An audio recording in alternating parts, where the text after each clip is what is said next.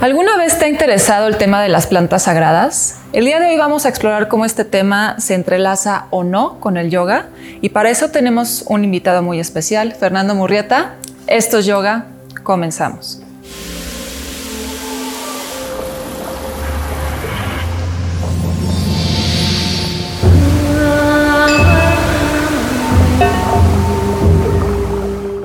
Bienvenidos, bienvenidas. Estamos aquí el día de hoy con Fernando Murrieta y vamos a hablar de un tema muy interesante que son las plantas sagradas y el yoga. Pero antes de empezar con el tema, déjenme les presento a Fer. Fer empezó a practicar yoga cuando tenía 18 años. Digamos que empezó de poquito a poco, ya por ahí de los 20 tomó su primera certificación y luego fue muy profundo durante dos años a practicar dos veces al día, meditar dos veces al día, hasta que se, se sintió listo para empezar a dar clases por ahí de los 22. Entonces ya desde los 22 Fer está dando clases y hoy vamos a explorar más acerca de su punto de vista del yoga y de las plantas sagradas. Entonces, primero que nada, bienvenido Fer, ¿cómo estás? Gracias, Tiziana, mucho, muy bien. Este, con un gusto de estar aquí y platicar un tema tan interesante como son las plantas sagradas. Exacto. Entonces vamos a empezar directo. Fer, ¿qué son las plantas sagradas? Pues se les llaman plantas sagradas o plantas de poder a todas aquellas plantas que generan estados alterados de conciencia, que alteran la percepción de la realidad, la percepción del pensamiento y la percepción de la experiencia en este cuerpo físico. Se dice que a través de estas experiencias diferentes, nuestra mente se abre a nuevos campos, nuevos pensamientos, a profundizar más. También a través de las plantas sagradas se les da una índole espiritual. O sea, las plantas sagradas existen desde hace miles y miles de años, desde que inicia la práctica del yoga, tal vez mucho antes. Este, y no son solamente de los humanos, o sea, creemos que de pronto que, las, que los humanos somos los únicos que consumimos plantas sagradas, pero no, los animales también consumen plantas sagradas. Ok. okay. Y, en esta parte que mencionas de que está ligado a la parte espiritual, ¿en qué está ligado a la parte espiritual? Eh, está ligado a la parte espiritual en que las plantas sagradas, en varias, en varias doctrinas, en varias religiones, en varias prácticas, siempre se han utilizado en sentido ritual. Ok. ¿No? En sentido ritual, por ejemplo, eh, en la cultura celta, antes de hacer una, una como una ceremonia, de pronto había al, el, adepto tomaba hongos alucinógenos y entraba en un trance que conectaba con la deidad. De hecho, eh, justo en el yoga eh, hay una hay una práctica que se le llama Abiesasama. Y la práctica de Abiesasama es el estado, es el estado en el que Dios posee tu cuerpo. Así lo dice, ¿no? ¿Y, está ligado a las plantas? Sí, sí a través de la planta, se toma la planta y entonces baja la conciencia divina y toma tu cuerpo. ¿Y, esa práctica dónde se origina? Porque no la había escuchado. ¿Abiesasama? Sí, cuéntanos más. Es, bueno, en principio hay que hablar un poquito del, origen del yoga, ¿no? De pronto tenemos este yoga que, no soy, que es muy común y muy conocido, el yoga blanco, el yoga purista, el yoga brahmánico que viene de los Vedas, ¿no? De los, ¿También considerarías a los yoga sutras? Sí, sí, sí. ¿Sí? es, parte, es parte del yoga brahmánico, ¿no? Los yoga sutras, los Vedas, el Rig Veda, el Ayurveda, todos estos Vedas eh, vienen del, del Brahman del, Dios creador de todo. El Brahman representa no solo al abuelo Brahma, el Dios que lo crea todo, sino también representa la élite religiosa en India. ¿sí? Los brahmanes. Los brahmanes, sí, los brahmanes, ¿no? Entonces, en este yoga purista, en, este, en esta visión del yoga purista, en principio es completamente masculino. Es, es la vía, cómo se empezó a enseñar, no? Es ¿A qué te refieres? Si cómo se empezó a enseñar y en general es la vía masculina a la realización. El yoga brahmánico, el yoga de los Vedas, el yoga de, los Yoga Sutras y demás, ¿no? Eh, básicamente es la depuración de lo impuro. Sí. ¿Sí? Sí, sí estoy de acuerdo. Vas eh, purificando tu cuerpo, tu ser. ¿No? Entonces, en el yoga brahmánico, eh, nosotros somos impuros y vamos hacia la pureza. Queremos buscar la pureza. Entonces, evitamos todo aquello que nos, que nos haga impuros. La carne, el sexo, el alcohol, las drogas, esto, aquello, pensamientos negativos, oscuridad, todo este tipo de bueno, cosas. Bueno, pero eso si lo tomas como muy ortodoxo, ¿no? Ya te vas muy al extremo. Es, que es ortodoxo. Esa es, la cuestión, esa, es la, esa es la cuestión con los Vedas y con el Yoga Sutra y con los Yoga Sutras. Es ortodoxo. O sea, perdón, pero es, es ortodoxo. Sí, pero creo que sí lo puedes eh, en cierta forma moldear a un estilo de vida diferente en el sentido de que no tienes que este, seguir brahmacharya como celibato, ¿no? Sino brahmacharya como moderación. Sí. Uh -huh. Bueno, esa es la parte masculina del yoga. Uh -huh. Y te voy a decir una cosa que es bien interesante. Ese yoga fue, fue creado para Surya Yuga. Entonces, desde los yugas, uh -huh. este, así como hay diferentes estaciones del año, bueno, pues los yugas también son eh, como nuestro sistema solar está más cerca del centro de la galaxia y se dice que es el día galáctico. Uh -huh. ¿Por qué? Porque esa energía nos llega mucho más pronto, más rápido, nos ilumina mucho más, ilumina nuestra galaxia preciosamente. Sí. Eso es lo que le llaman Surya Yuga o demás, que es justo la edad solar, ¿no? Okay. Pero sucede que en este momento, la existencia, estamos en Kali Yuga, que es uh -huh. el momento en el que nuestro sistema solar está lo más apartado, lo más lejano del centro de la galaxia. Se uh -huh. le llama la noche galáctica. ¿Y qué significa el Kali Yuga para que entiendan? El Kali Yuga es eh, eh, la era de Kali. Uh -huh. Kali es la diosa de la destrucción, pero también Kali en India, o Kali en sánscrito, significa negro, significa vacío y significa hambre. Uh -huh. ¿Ok? Entonces, eh, pues es la edad del hambre, el vacío, uh -huh. la oscuridad. Sí, y de, la ignorancia. Bueno, y de hecho, de lo que estamos viviendo ahorita colectivamente, es una purga, ¿estamos de acuerdo? Se están purificando muchas cosas y, y viene fuerte y se sí. va a mantener fuerte. Sí, no, justo estamos, eh, de hecho estamos en el final del Kali Yuga, estamos justo en el umbral, que es, eh, cuando digo justo en el umbral me refiero que es un umbral de mil años, uh -huh. 200, 500 años, en, lo que la, entra... transi en la transición uh -huh. de la noche galáctica al amanecer galáctico. ¿Sí? Okay. O sea, ya, ya estamos muy cerca del despertar de la conciencia de todo el mundo, de toda la gente. Bueno, cerca diciendo mil años, ¿no? Más o, sea, o menos, o sea, por, pero, ahí. pero, lo, que estamos, lo que estamos hablando es que son 5280 años entre yuga y yuga. ¿Y, y, ¿Y por qué trajiste el Kali Yuga? ¿Qué tiene que ver con...? Ah, pues bueno, que va con todo esto. O sea, de pronto cuando hablamos de plantas de poder, justo eh, las plantas de poder surgen con la tradición tántrica. Uh -huh. Con la práctica tántrica, el tantra llega al yoga, eh, empieza, aparece en la India como una enseñanza uh -huh. que, eh, que une a la oscuridad con la luz. Uh -huh.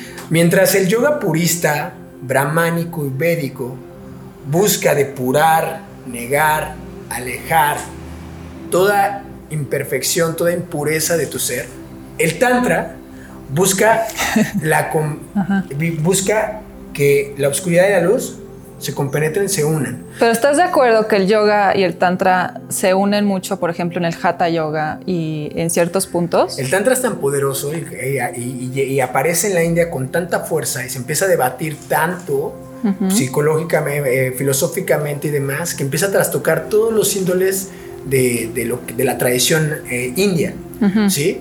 Y de pronto el tantra es tan fuerte, tiene una enseñanza tan profunda que los brahmánicos puristas védicos lo adoptan en cierta forma. Y entonces sí. surge el Kundalini Tantra, ¿no? El sí. Tantra blanco. El Tantra blanco de Kundalini Yoga, que eso lo tenemos mucho en esta parte del mundo, por Yogi Bayan que lo trajo. También en el Hatha Yoga Pradipika toman muchas cosas, ejercicios de limpieza, de posturas, de purificación, que viene mucho del Tantra.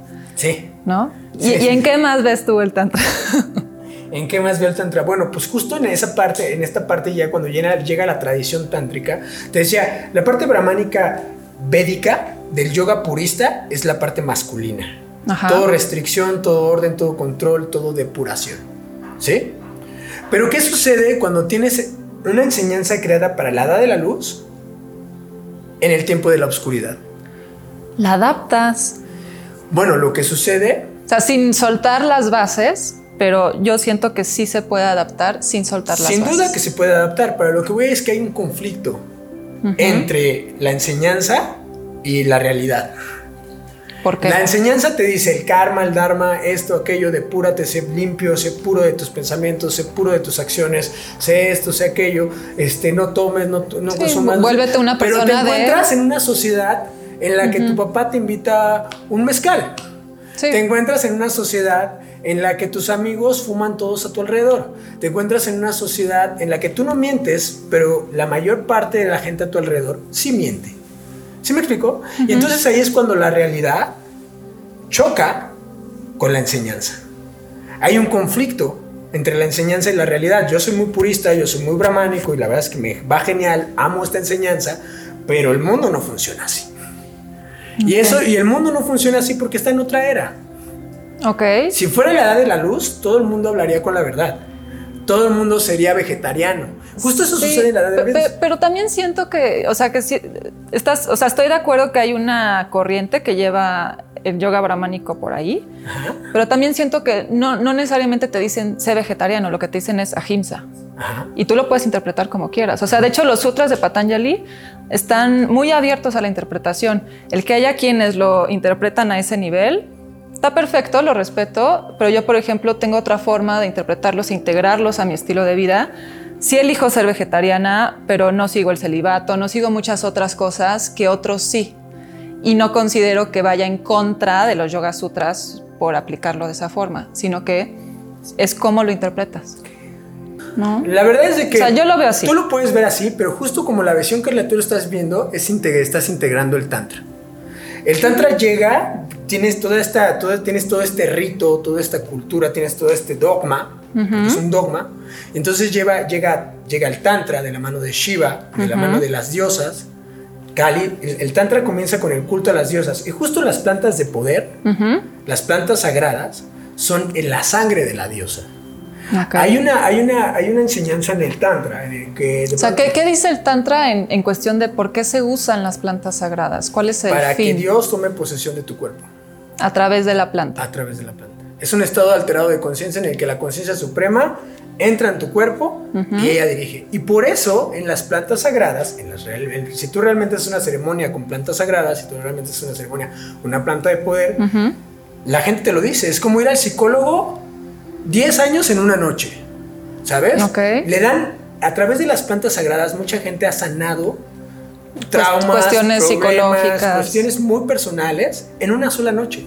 Y, se- y- y- ¿y por qué sucede eso? En el Tantra se dice que lo que sucede es que la conciencia cósmica entra en tu cuerpo y, y da luz a toda tu obscuridad. Ahora, una pregunta. ¿Ese estado que generas con las plantas sagradas lo puedes mantener ahorita? ¿O qué sucede con ese estado? ¿O son dos realidades? La realidad que creas con las plantas y la realidad que creas en tu vida cotidiana. O, sin duda son dos estados completamente distintos. En una, en una hay una sustancia ajena a tu cuerpo que estimula glándulas que te hacen ver, sentir, Ajá. escuchar cosas que no ves, no sientes y no escuchas en un estado ordinario, en un estado de vigilia. El estado de vigilia común, como conocemos, es un estado y el estado alterado de conciencia es otro estado. Son dos estados completamente distintos. No, no se mantiene. Cuando tú tomas tu planta, te puede durar, depende de la, de la De la planta que tomes, puede ser de 3 a 6 horas, 8 horas, 10 horas. ¿No? Ok, Pero entonces si no se mantiene, ¿para qué generarlo si realmente no lo estás logrando mantener en tu cotidiano? Porque la curación ya se dio. ¿Cómo se dio si estabas en otro estado y, sea- y ahorita no lo estás logrando mantener? No. El- la toma de conciencia, o sea, el, el- el- el estado alterado de conciencia te muestra cosas que no podías observar o que no habías observado en tu estado de vigilia. Ese conocimiento adquirido se queda en tu cuerpo, se queda en tu mente, se queda en tu memoria, se registra en tus células. Todo lo que tú vives se registra en tus células. Ah, tu pero, lo viviste en un estado más inconsciente, digamos, o ¿cómo lo llamarías? ¿Por qué inconsciente?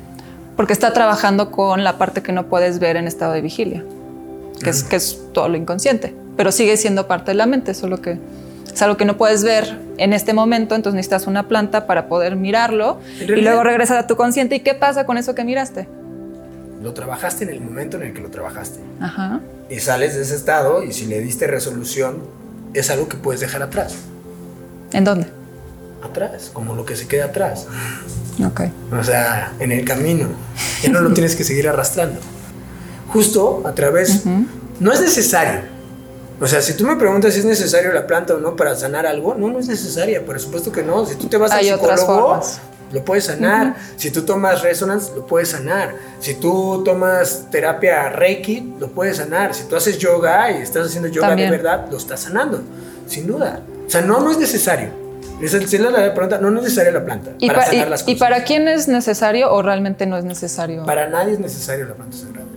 Ok, o sea, más bien es elección, consumir o no consumir, Como todo en esta vida. Como todo en esta vida. Como todo en esta vida es nuestra elección, sí, por supuesto. ok. ¿Y, y tú has visto de la gente que, que consume, o a lo mejor en tu caso, eh, que se genera adicción a la planta? O sea, ¿se genera adicción a este estado? En principio hay que entender que lo que conocemos como adicción, o a, a lo que tú llamas adicción, te refieres a una adicción fisiológica del cuerpo físico. Por lo general es lo que entendemos, Es sí. lo que te- de- a eso se le llama adicción. Cuando tu cuerpo físico tiene una reque- un requerimiento de cierta sustancia para generar para, sus- para que funcione. ¿Sí me explicó? Las plantas sagradas no generan adicción A nivel físico. a nivel físico. A nivel mental, Podría ser. podría ser. Pero eso es una dependencia mental. Ok, de, no que, es- de que quieres repetir el estado. Ajá. ¿No? De que, de que, de que quieres repetir el estado. Ok. Sí, justo. De que te- o, o crees que necesitas saber más, o aprender más, o sanar más, y entonces vas y vas y vas y vas y vas. Ok. Sí, Pero es una dependencia mental, emocional, de que tú crees que necesitas, Que necesitas eso, eso. Pero de que tu cuerpo físico lo necesite, eso no es cierto. Ok. Eso no existe. Ah, Por lo menos plantas sagradas, Sí. ¿no? o sea, si hablamos de otro tipo de drogas, sí generan una adicción física, por supuesto. Claro. ¿No? Y como haciendo referencia a las personas que a lo mejor tienen curiosidad por probar, ¿tú qué les recomendarías para cuando se quieren acercar a las plantas sagradas? ¿Cómo se deben de acercar a las plantas? ¿Desde dónde? Uy, hay muchísimo mito alrededor de las plantas sagradas. La verdad es que de pronto se les da tantas, este, tantas virtudes y tantos poderes y tantas cosas que, que- que están Ya, ya ni sabes qué, ¿no? completamente fuera de la realidad, chicos. Las plantas sagradas no, no eh, son, son sutiles hasta cierto punto. De hecho, de, hecho una, de hecho, el estado alterado de conciencia en una planta sagrada es mucho menos fuerte que el estado alterado a través de la meditación. O sea, yo en mi propia experiencia, mis estados más profundos de conciencia, más elevados, más conectados, más fuertes que he vivido en mi experiencia han sido en meditación profunda. No en Sin sagradas, consumir nada. Sin consumir absolutamente nada. ¿Por qué? Porque el sentido de realidad, el hecho de saber que no hay ninguna sustancia externa a ti, fuera de, o sea, Mm. Que lo esté de saber que lo está generando. generando, el hecho de saber, que eres tú mismo que está generando todo lo que está sucediendo, es, es, es, es, es- es- es impactante la realidad.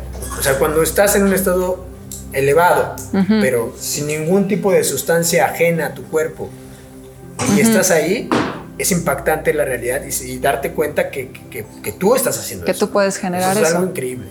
Eso es algo que, que no pasa con las sustancias. Eso es algo que no pasa con las plantas de poder. ¿Por qué? Porque con la planta de poder podrías tener eh, visiones, podrías tener sueños, podrías tener todo este tipo de cosas. Pero algo dentro de ti tú sabes que consumiste una planta de poder. Y que no lo estás realmente generando. Que consumiste una planta de poder y que lo que estás experimentando es resultado de ese consumo de la planta de poder. ¿Se Claro. me explicó? Sí. Y que se va a acabar. Y se acaba y ya no lo experimentas. Pero cuando tú llegas a ese estado sin ninguna planta de poder, es impactante. El, el sentido de realidad es brutal. Entonces, y- invitarías más a que sigan, o, más bien a que busquen esos estados alterados a través de la misma meditación y no necesariamente a través de las plantas o que cada quien elija. Creo que para todos sale el sol. Ok. ¿no? O sea, creo que para todos sale el sol. No hay una fórmula escrita, o sea, no hay una fórmula exacta de lo que tienes que hacer. Creo que tienes que seguir tu propia intuición y tu propio corazón. Sin duda las plantas sagradas son una gran herramienta para personas con bastantes problemáticas emocionales, mentales, físicas, este, con apegos, con adicciones. Entonces, eh, realmente es tu intuición. O sea, Ok. las plantas sagradas sí tienen una gran utilidad. Yo lo que te recomendaría es que lo utilices en un sentido ritual, en un sentido ceremonia, que tengas respeto A la planta. planta, respeto al trabajo que vas a realizar, que le des un sentido al trabajo. Sí te recomiendo que no consumas plantas sagradas. Tu primera Por- experiencia, por diversión, Tu primera o- experiencia tú solo y por diversión jamás lo hagas. Okay. No se trata de eso, no es la intención. Si un día, vas a, si un día tienes la oportunidad de, de acceder a una planta sagrada, este, hazlo con todo el respeto del mundo, trata de que sea en ceremonia, trata de ser guiado, o sea, si busca alguien que, una buena que sepa contener. Hay muchos maestros, hay muchos chamanes, hay mucha enseñanza al respecto, hay mucha experiencia detrás. Entonces, eh, sí hay que buscarlo un poquito.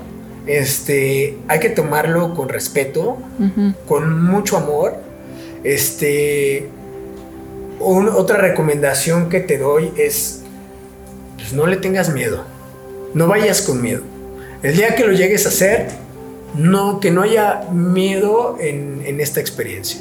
Es una experiencia, si lo haces en ceremonia, es una experiencia hermosa, llena de amor, llena de contención, llena de, conciencia. ¿sí? Las ceremonias son cosas muy, muy bellas. Pues muchas gracias. Vamos a cerrar ahí, que ya se nos acabó el tiempo. Un tema muy interesante, ya saben, realmente no hay nada bueno ni malo, simplemente es explorar los temas a mayor profundidad. Gracias, Fer, por compartir con nosotros el día de hoy. A ti. Esto es yoga. Esto es yoga.